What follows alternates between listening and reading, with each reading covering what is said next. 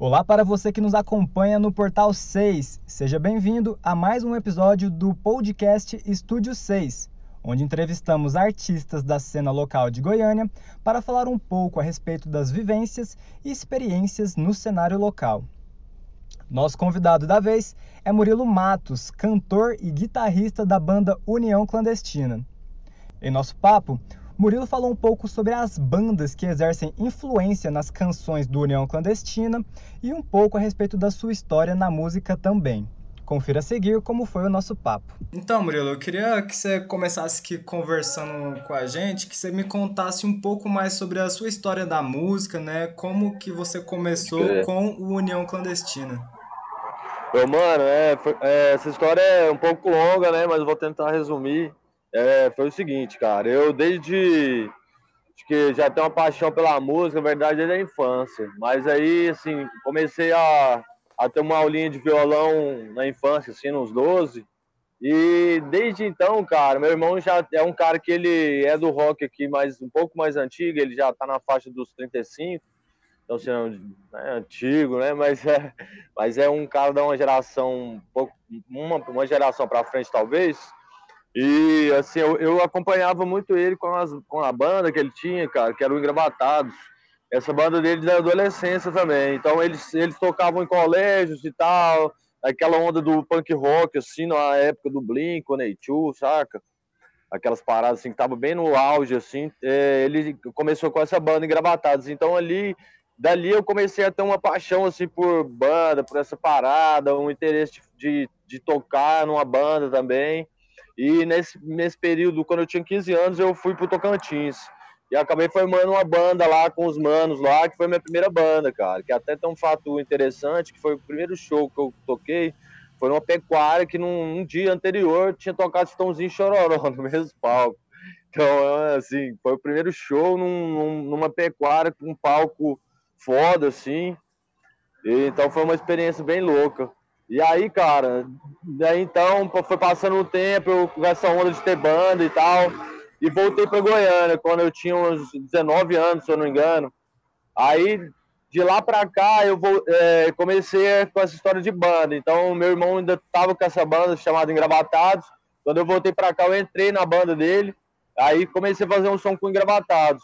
Aí daí um período assim a banda meio que parou. Então, e aí eu fui convidado para entrar na União como baixista, que eu tinha um meu chegado que é o ZK, que era o batera da banda na época, que eles estavam começando a banda, e aí foram, foi, me chamaram para ser baixista. Aí entrei como baixista e, cara, aí foi uma paixão, assim, por essa banda, por esse som, e que dura até hoje, já tem nove anos, né, 2023, 2023 faz dez anos de, de união, e estamos aí até hoje, cara, na luta, fervoroso amor pela união clandestina. É isso. Aí você acabou citando, né, que sua que seu irmão, né, tinha uma banda que era muito inspirado pela Blink, é One Eight Sim, sim. É, mas ouvi, ouvindo a, a música do União Clandestina, né, a gente percebe assim que tem essa influência, né, do Charlie Brown Jr., né, parece Demais. muito também que tem Rage Against the Machine. Eu queria saber, né, quais que são as influências do União Clandestina, né, que mistura essa coisa do rock com o rap. Massa, mano.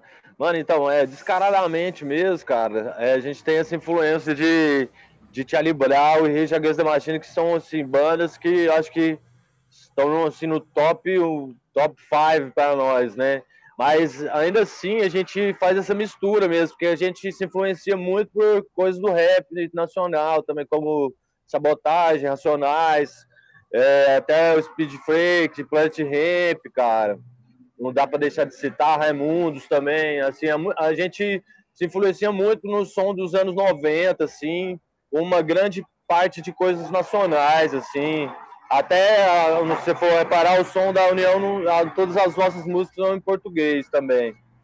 Então é mais ou menos isso mesmo. A gente tem um pé lá no Rage Against the Machine, Jerry Brown Jr., Red Hot, mas a gente gosta de misturar mesmo, fazer uma coisa de identidade com o rap rock mesmo, assim, saca? E é isso. Eu entendo demais.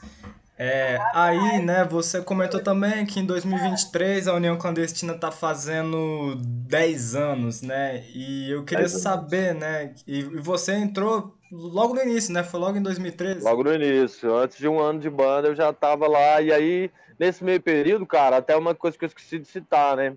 Assim, a banda teve, passou por várias formações, então eu entrei na, nesse início da banda que era com uma galera que que só dali então ficou só, só um mano que é o JP, que é o vocal hoje em dia, que ele também teve um período que ele não teve com a banda, e aí teve um período que ficou só eu de integrante original.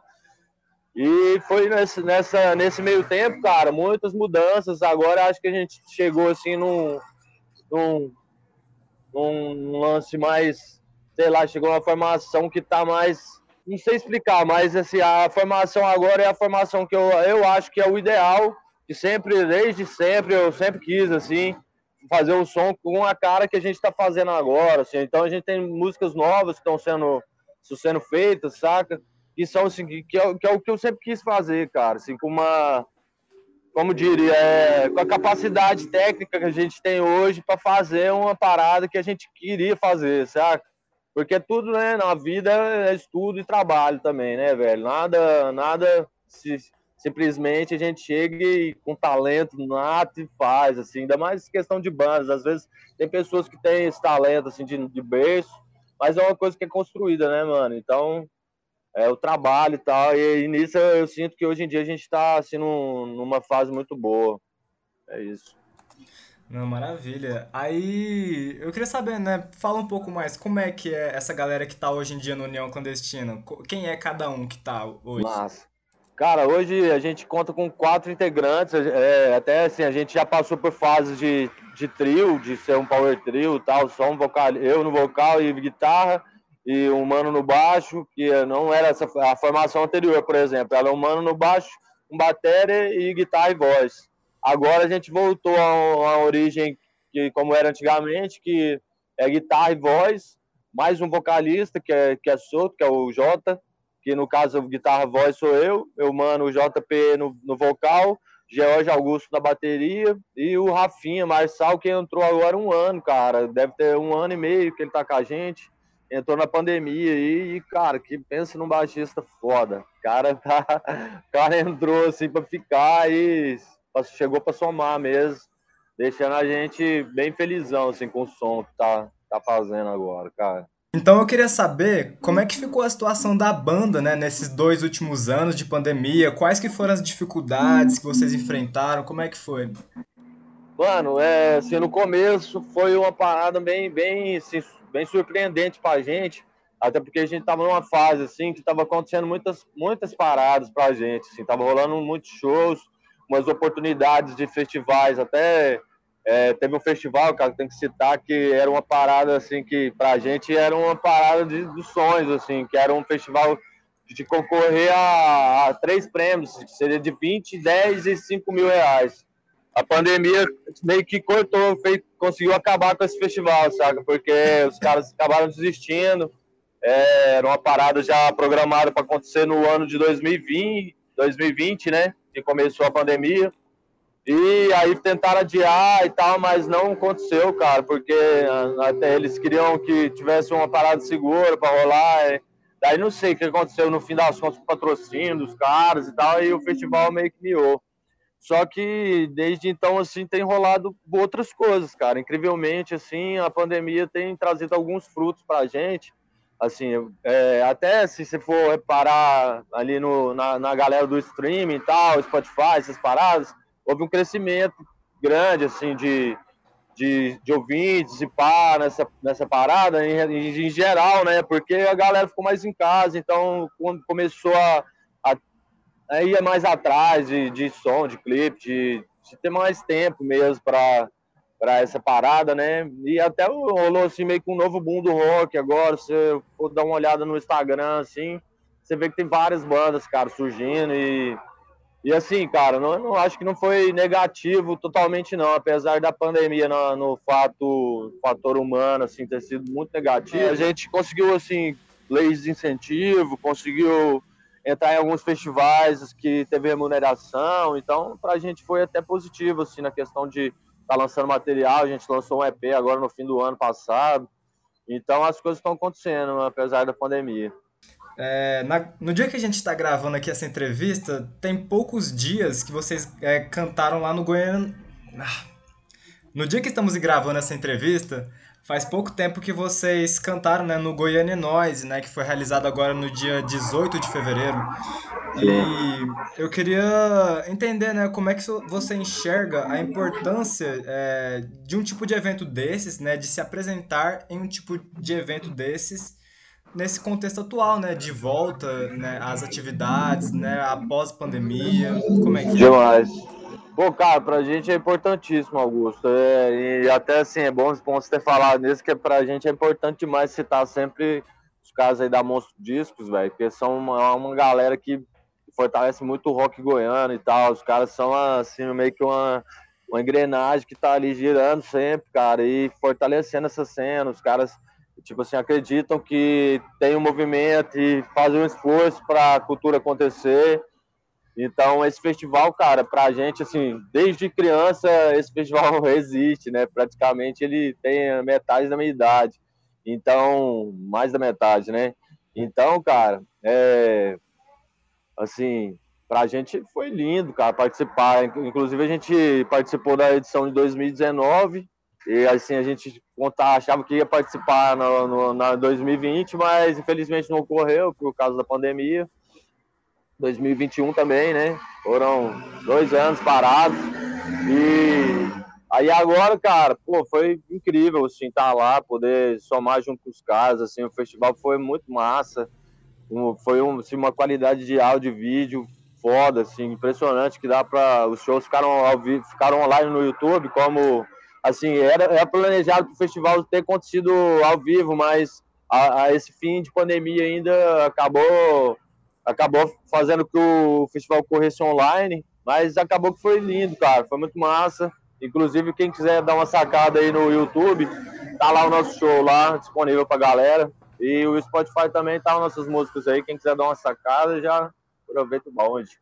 Aí, é, aproveitando que você falou do EP, né, que foi o produto bom, vocês lançaram bom. agora em dezembro de 2021.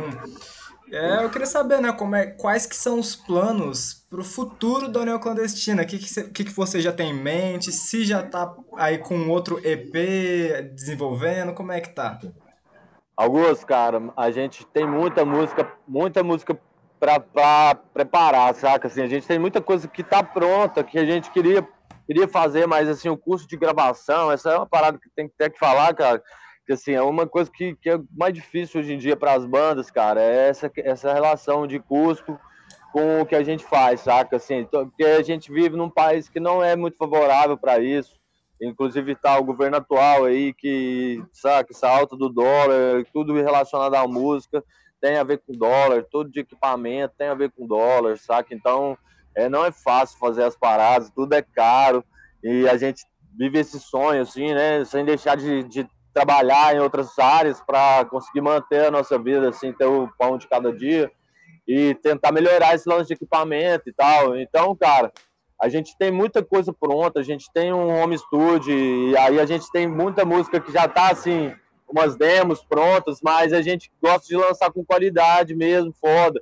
E hoje em dia todo mundo quer um audiovisual foda, uma parada assim para ter um contato mais massa. Então, cara, a gente tem muita coisa para fazer, para lançar ainda, estamos programando assim em relação a isso para poder estar tá soltando algumas coisas nesse ano e posso posso dizer que vai sair muita parada aí.